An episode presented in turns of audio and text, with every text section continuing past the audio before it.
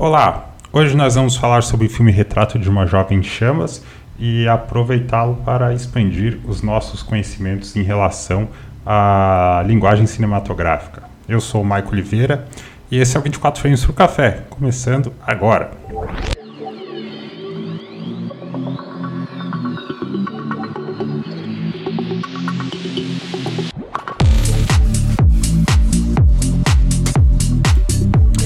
Bem, sem mais delongas, O Retrato de uma Jovem em Chamas é um filme de 2019 e a sinopse dele conta que a Marianne, eu não vou falar a pronúncia em francês, peço desculpas, porque vou pronunciar errado, não, não é muito meu idioma, não tenho muito domínio sobre meu, meu idioma, então vou pronunciar em português. Né? A Mariana, é, Marianne, eh, é uma jovem pintora na França do século XVIII, com a tarefa de pintar um retrato de Heloise para seu casamento sem que ela saiba, sem que a Heloise saiba, passando seus dias observando Heloise e as noites pintando. Marianne se vê cada vez mais próxima da sua modelo. O filme foi lançado dia 9 de janeiro de 2020 no Brasil e tem direção da Celine Sciamma. E foi bastante premiado, é um dos melhores filmes que eu vi aí da década de 2010 e o melhor filme que eu assisti em 2020.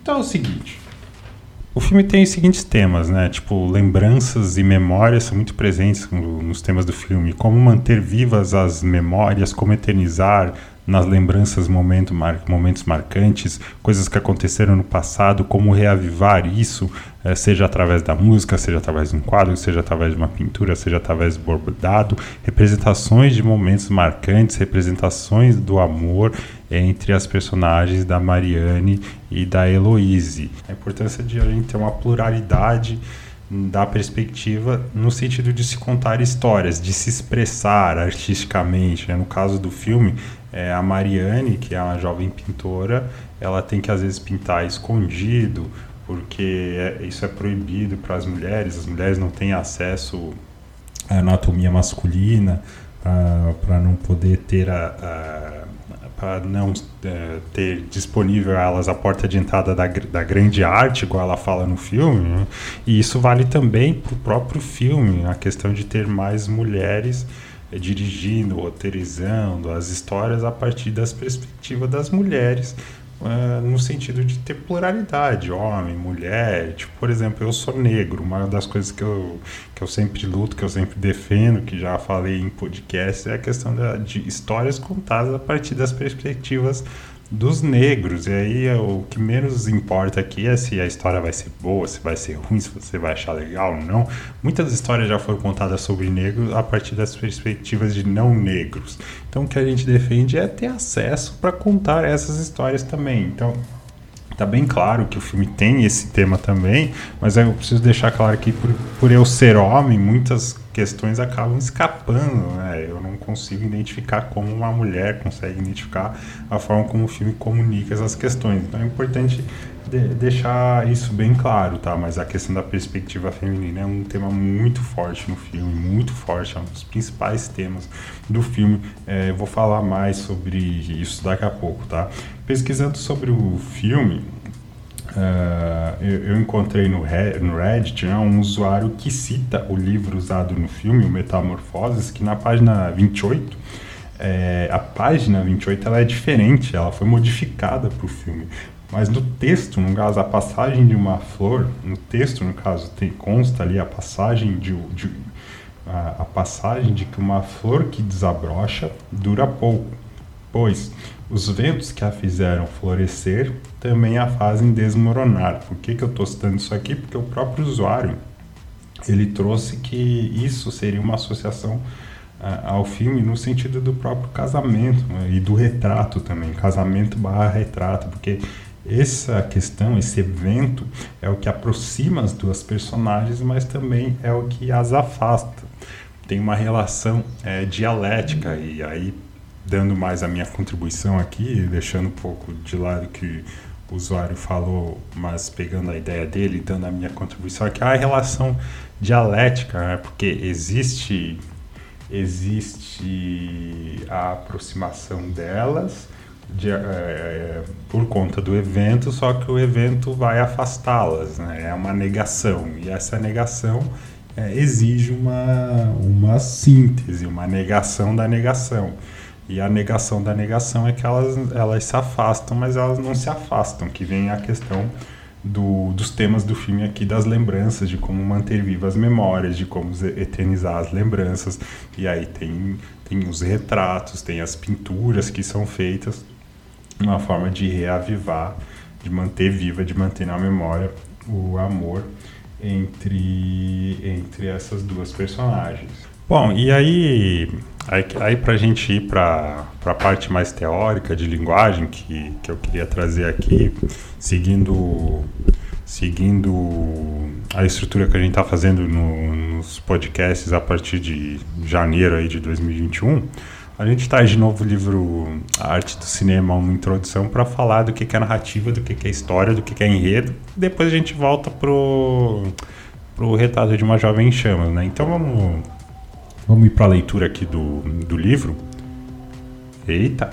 É, vamos para a leitura aqui do livro, na página 144, que é narrativa. Dizem os autores do livro Arte do Cinema.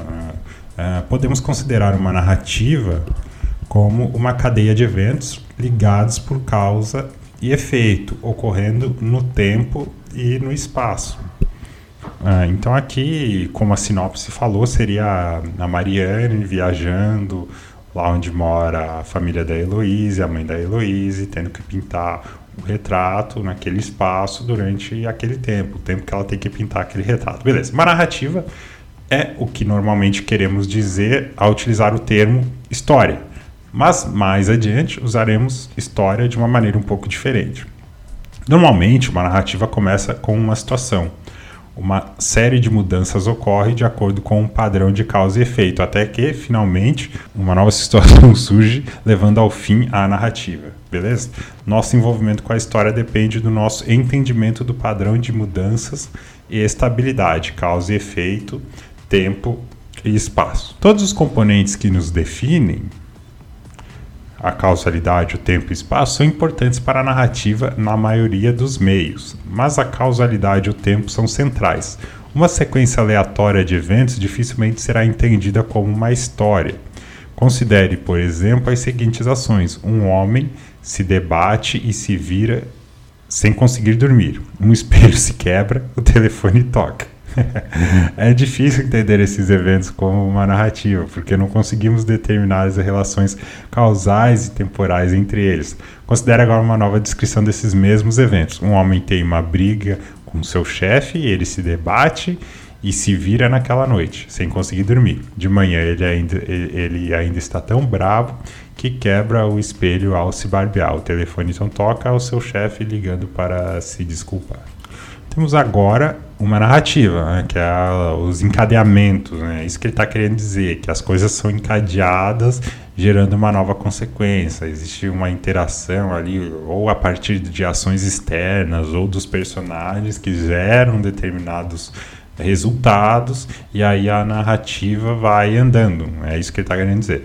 Temos agora uma narrativa. Podemos, nos, uh, podemos conectar os eventos espacialmente. Né? Primeiro o homem está no escritório e depois em sua cama. O espelho está no banheiro, o telefone está em outro lugar da casa. Mais importante ainda, é possível entender que os três eventos são parte de uma série de causas e efeito. A briga com o chefe causa a insônia e o espelho quebrado e o espelho quebrado. O telefonema do chefe resolve o conflito, a narrativa termina. Nesse exemplo, o fator tempo é, também é importante. A noite insônia ocorre antes do espelho ser quebrado, que por sua vez ocorre antes do telefonema. Toda ação ocorre entre um dia e a manhã do dia seguinte. A narrativa se desenvolve a partir de uma situação inicial de conflito entre funcionário e chefe, passando por uma série de eventos causados por esse conflito até chegar à sua resolução. Ainda que nosso exemplo seja simples e mínimo, ele demonstra a importância de causalidade do espaço e do tempo para a forma narrativa. Bom, tranquilo, né? A, gente compreendeu ali a questão da narrativa, encadeamento de, de causalidade, de ações, causa, consequência, produzindo efeitos. tempo e espaço, certo? Causalidade e tempo são temas centrais. E agora eu queria trazer a questão de narrativa é a forma de se contar a história, basicamente. Tranquilo? É, e agora, uh, avançando um pouquinho aqui, eu queria trazer a questão de enredo e história. Uh, no mesmo livro ainda. Compreendemos uma narrativa, portanto, através da identificação dos seus eventos e da sua ligação por causa, efeito, tempo e espaço. Beleza? Como espectadores, também fazemos outras coisas. Normalmente, inferimos eventos que não foram explicitamente apresentados e reconhecemos a presença de material alheio ao mundo da história. Para descrever como fazemos isso, podemos estabelecer uma distinção entre história e enredo. Não se trata de uma distinção difícil de entender, mas ainda assim precisamos examiná-la de maneira mais detalhada. O que ele está querendo dizer aqui é: tem coisas que estão na história dos personagens e só que a gente não vê, mas a gente faz inferências, né? Por exemplo, a Mariana começa o filme numa viagem ali num barca né? e então a gente já assume que ela está no mar, que ela está viajando, etc. E, por exemplo, a Mariane conhece Milão, a, a, a mãe da Heloise também conhece Milão. É, só que isso está na história e não está na narrativa. A irmã da Heloise, ela morreu, ela suicidou no caso. Inclusive o diálogo muito interessante com a Sofia e a Mariane, no momento que ela procura entender por que ela se suicidou, é, ela, a Mariane pergunta para a Sofia né, como que ela tem certeza de que foi proposital de que ela não caiu. E a resposta é porque ela não gritou. É, poucas palavras, mas bastante profundo. Né?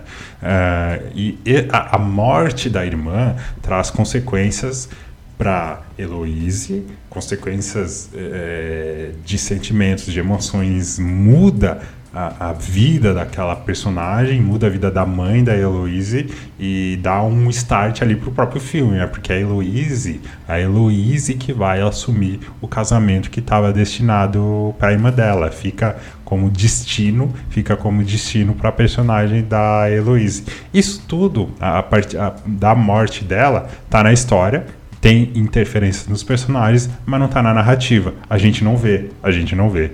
É, tranquilo? É, beleza, né? É, e aqui o livro ele fala, né? Nós provavelmente não nos damos conta de ter feito essas inferências, mas elas também não passam despercebidas. O conjunto de todos os eventos numa narrativa, os que são explicitados, apre, é, explicitamente apresentados e os que são inferidos pelo espectador, constitui a história. É o que eu estava falando. Né? A gente vai montando esse quebra-cabeça. Então, no fim, o que aqui o a, a compreensão nossa de um filme ela é dada com o que a gente vê, o que a gente deduz, né? Ah, essa personagem até interessante, as deduções elas fazem parte até da personalidade do, dos personagens, porque eles vão mostrando a personalidade deles através das ações, né? Por, por exemplo, a Mariane, desde as primeiras cenas, seja resgatando o seu quadro, quando cai lá na, na viagem, tomando a liberdade de se alimentar de noite sozinha, é, o fato de nos diálogos ela mostrar que tem conhecimento de outros países, fala os outros idiomas, né? Ela vai se expondo, ela é a personagem independente que se vira, que se vira, que tem uma margem de manobra, de ação é, sua que em comparação a outras personagens naquela época é maior, né? Ela é mais independente, ela se vira, ela luta pelo seu trabalho, pintando, escondida. É, a gente consegue deduzir isso através, claro, da, das ações dela. E a Heloísa que eu, a Heloísa que eu falei, ela já está ancorada aí no destino que é o casamento. Inclusive, não, numa das cenas de discussões, de discussão ali mais pro final do filme que ela tem com a Mariana, a Mariana ela desabafa, é, falando algo como ela poderia é, resistir a isso, mas não é, um, é mais um, uma revolta pela situação de aquela relação dela está chegando ao fim, porque a situação, aquela situação é, de, ela tá condenada, entendeu? É complicado. E a, a Heloise, ela é uma personagem muito interessante, muito bem construída, porque a gente sabe coisas sobre ela antes de antes de, da gente conhecê-la. Isso é muito legal, porque nos passa uma, uma informação de que ela tá com raiva, de que ela tá sabotando o casamento, a gente vê que ela tá atrasando a pintura, etc. Mas quando a gente vê a personagem, a postura just postura que ela tem, o jeito de andar, isso acaba enviando outras mensagens a gente, né? E a capacidade dela de ler aconte os acontecimentos de uma forma muito profunda, muito real e ao mesmo tempo simples, né? A forma como ela consegue sobreviver às mudanças que a vida traz, né? E tem outras coisas também. Ela gosta de arte, de livro, de música, do ideal da igualdade. Então é muito legal, muito interessante, muito inteligente, muito profundo a forma como o roteiro constrói justamente as diferenças e as semelhanças entre essas duas protagonistas, porque elas são é, diferentes, elas têm condições de vida diferentes dentro do século XVIII ali. Se hoje o mundo é, é do patriarcado, tem problema de machismo, imagina naquela época. Imagina naquela época, muito pior, muito pior. É, então, ainda assim, elas têm, elas têm condições diferentes, diferentes e tem muitas semelhanças. São duas personagens muito fortes, né? E essa questão da Mariana, da Mariane, ela se virar, tem uma margem de manobra ali é, é, que aparenta ser maior em relação a Heloise é, é a que a gente consegue perceber, inclusive no figurino dela. A gente vê o figurino dela um pouco mais arredondado, um pouco mais informal, e o da Heloise é um pouco mais quadradinho, um pouco mais formal. As cores que elas usam, que é, interagem, são complementares também, é, que ajuda a expor é, isso que eu estou falando agora. Porém, quando elas dialogam, é, é, e os diálogos desse filme são é, muito afiados. Poucas palavras que nos fazem pensar. Tipo, tem até uma pausa, obviamente, é, pensada no, em relação ao espectador, que é, fala, a, a, gente fica wow, a gente reflete sobre aquilo. Os diálogos desse filme não é fácil, não é, não é uma questão fácil, claro, tem pessoas estudadas para isso, mas não é uma questão fácil você fazer algo tão profundo em poucas palavras. Então, a Eloise fala para Mariane que ela não a entende porque ela tem escolha, que a Mariane está falando que vai assumir as empresas do pai dela e a Eloise tá, ela tá ela não sabe o que vai acontecer com esse casamento. Inclusive, ela até provoca a Mariane: O que, que você sabe do, do meu casamento? Ah, sabe que vai casar com uma pessoa de milhão, etc. E a Heloise fala: É exatamente isso que eu sei, por isso que eu estou preocupada. Não exatamente com essas palavras, mas você entendeu. E só que a Mariane responde: Eu, é, eu te entendo. E aí fica o não dito de que ela não tem escolha também de assumir as empresas do pai dela e seguir aquilo que, tá, que ela está fazendo. É, então, essa questão é, é, das diferenças e das semelhanças das, das protagonistas também na direção de arte a gente consegue ver o filme usa bastante espelhos na fotografia é, é, é, várias composições são simétricas e em muitos momentos que as duas estão interagindo elas estão em posições que é exatamente a mesma porém refletidas então é, é um dos temas do filme é um dos temas do filme sendo dito de várias formas não só nas palavras né? mas eu tô falando tudo isso para que a gente entenda a partir da leitura do livro que a experiência do filme é o que a gente vê, o que a gente vê, correto? Que a gente vê desenrolando ali de causa e efeito no tempo e no espaço que o livro estava trazendo, o que a gente sabe porque nos contaram, mas a gente não viu, como por exemplo a morte, as viagens, até os próprios a própria relação com os homens, né? É, a gente não vê, a gente é, é uma relação de ausência, mas a ausência também produz os seus, os seus efeitos, né? enfim, e até uma, é, é, o fato delas estarem em uma ilha, isoladas, também tem esse simbolismo, e a diretora aqui consegue trabalhar muito melhor as personagens. Então, todas as escolhas. É, o filme ele é, é espetacular. É, mas enfim, a gente, a nossa interação com o filme ela é de coisas que a gente deduz é, só pelas ações, sem diálogo nenhum, coisas que a gente deduz, que é o que o autor aqui está falando, né, de eventos inferidos, coisas que a, nos contam e a gente não vê, e coisas que a gente vê. É, e muitas dessas deduções a gente nem percebe, mas a gente vai fruindo ali, apreciando o filme e o filme vai nos tirando essas conclusões de maneira socrática, vamos dizer assim. Né? É isso que eu queria trazer aqui, que, que é bem interessante, né? até para você, você ter uma noção aí, você de repente que não sabia. Mas, enfim, o mundo completo, continuando aqui no livro da ação, da história, é às vezes chamado de diegese, né? A diegese é o universo do filme, é o universo que a gente está assistindo lá, a cidade que passa o filme, a ilha que passa o filme, entendeu? É, tipo, a casa que elas estão, aquelas pessoas, é, enfim, isso é diegético, porque é, supomos que está lá no, no mundo que o filme retrata, beleza? O termo enredo é usado para descrever tudo que está presente de maneira visível e audível no filme a que assistimos. O enredo inclui, primeiramente, todos os eventos da história que são retratados diretamente, beleza? Então, é, o problema que eu estou tentando aqui deixar claro que está escrito no livro, porque o livro ele está citando exemplos de outros filmes que não é o caso aqui, né?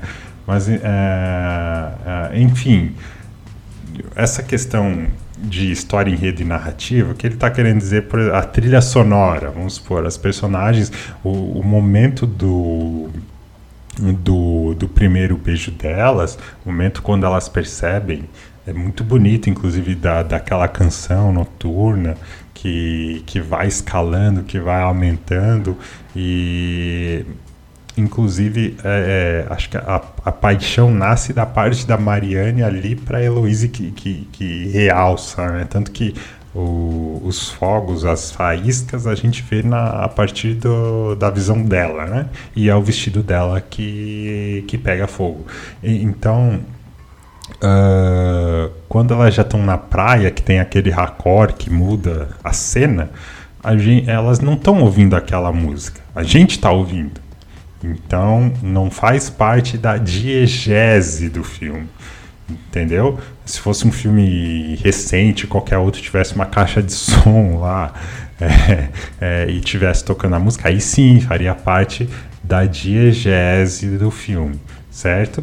Então, a diferença entre história e enredo é essa. Né? O enredo ele já inclui esses elementos que a gente assiste no filme. Então, para fechar essa, essa parte aí, que gente, é, do ponto de vista do espectador, as coisas, é, tudo que temos diante de nós é o enredo. Quando a gente vai assistir um filme, tudo que temos diante de nós, como diz o livro aqui, é o enredo a organização do material no filme como ele está. Ah, o filme dura tanto tempo, e, e aí nós criamos a história em nossas mentes com base nas pistas do enredo. Criamos a história em nossas mentes com base nas pistas do enredo, ou falado, ou os personagens falam, ah, no passado aconteceu tal coisa, ah, eu tô aqui por causa disso. A gente é, é uma pista para a gente montando quebra-cabeça ou deduções que a gente faz, né? Ah, a dedução está no meio de uma viagem, ah, ela começou a viajar, é,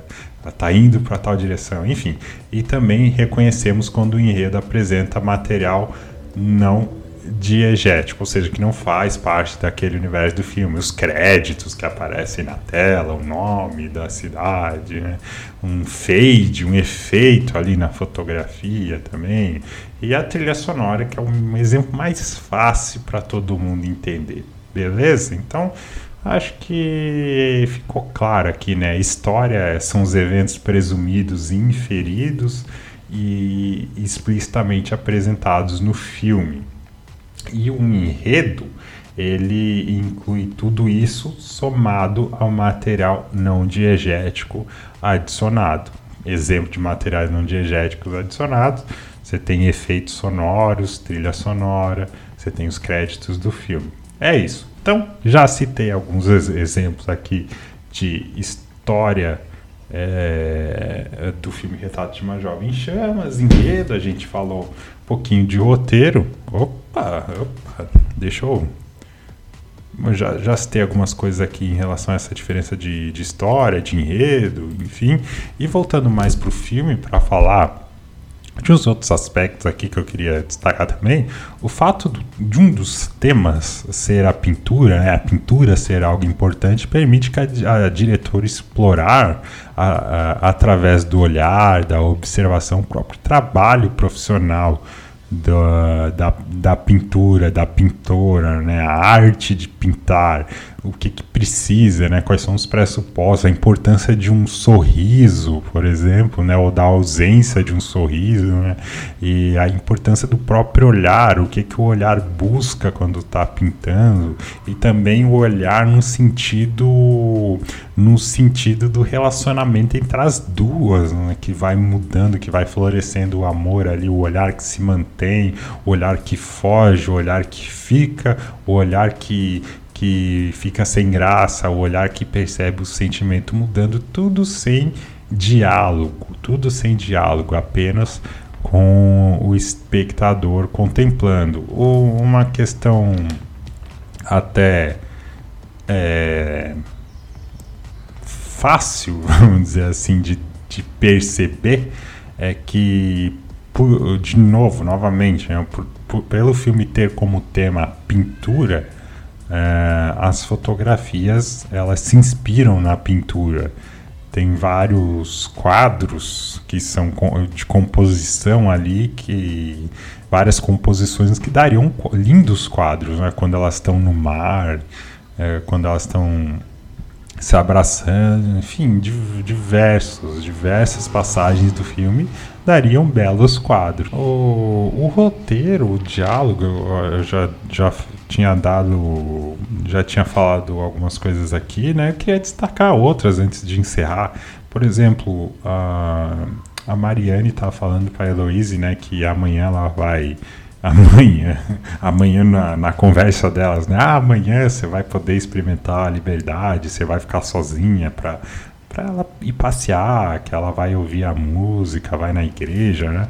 E aí ela pergunta: ficar sozinha é liberdade? É aquilo que eu falei, né? Poucas palavras você consegue jogar algo profundo pro, pro espectador também refletir. Né? E quando ela volta do passeio, ela fala para Mariane: Eu senti a liberdade que você falou mas eu também senti a sua falta. E na primeira cena que a gente vê a Heloise, e olha, olha como o filme, como é a montagem do filme que eu falei que ela, a gente conhece a personagem sem vê-la, conhece pela pela percepção dos outros sem vê-la, e aí ela aparece, ela sai correndo. A gente sabe que a irmã uh, fez o que acabou tendo, fez o que fez, né? E aí ela sai correndo do nada, ela, sai, ela não fala nada, ela, ela tá de costas, ela sai correndo. Fica essa impressão, cria essa falsa sensação de que ela pode se jogar, né?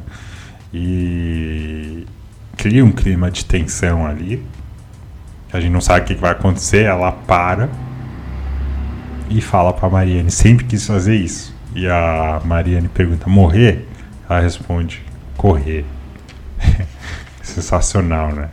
É, enfim, claro, dá para falar de mais coisas, né? Por exemplo, uh, a montagem, a montagem, quando a Heloise dá um sorriso, é, corta para um arranjo de flores e tá ali sendo feito um bordado, um início de um bordado, né? um início de um bordado. E quando é, tem uma cena que elas discutem que a gente já está se encaminhando para o retrato já para o retrato tem que ficar pronto, né? O tempo está começando a se esgotar e aí elas têm a discussão e aí corta para o mesmo arranjo já com as flores mortas, né? As flores mortas, mas o bordado já está pronto, né? A representação daquele arranjo já está pronta e a gente volta a gente volta para um dos temas do filme que é a memória, né? Como manter uma memória, como eternizar a lembrança.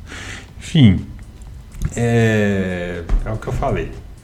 Um tema aí, esse filme dá muitas conversas, muitas conversas. É um filme lindo, espetacular.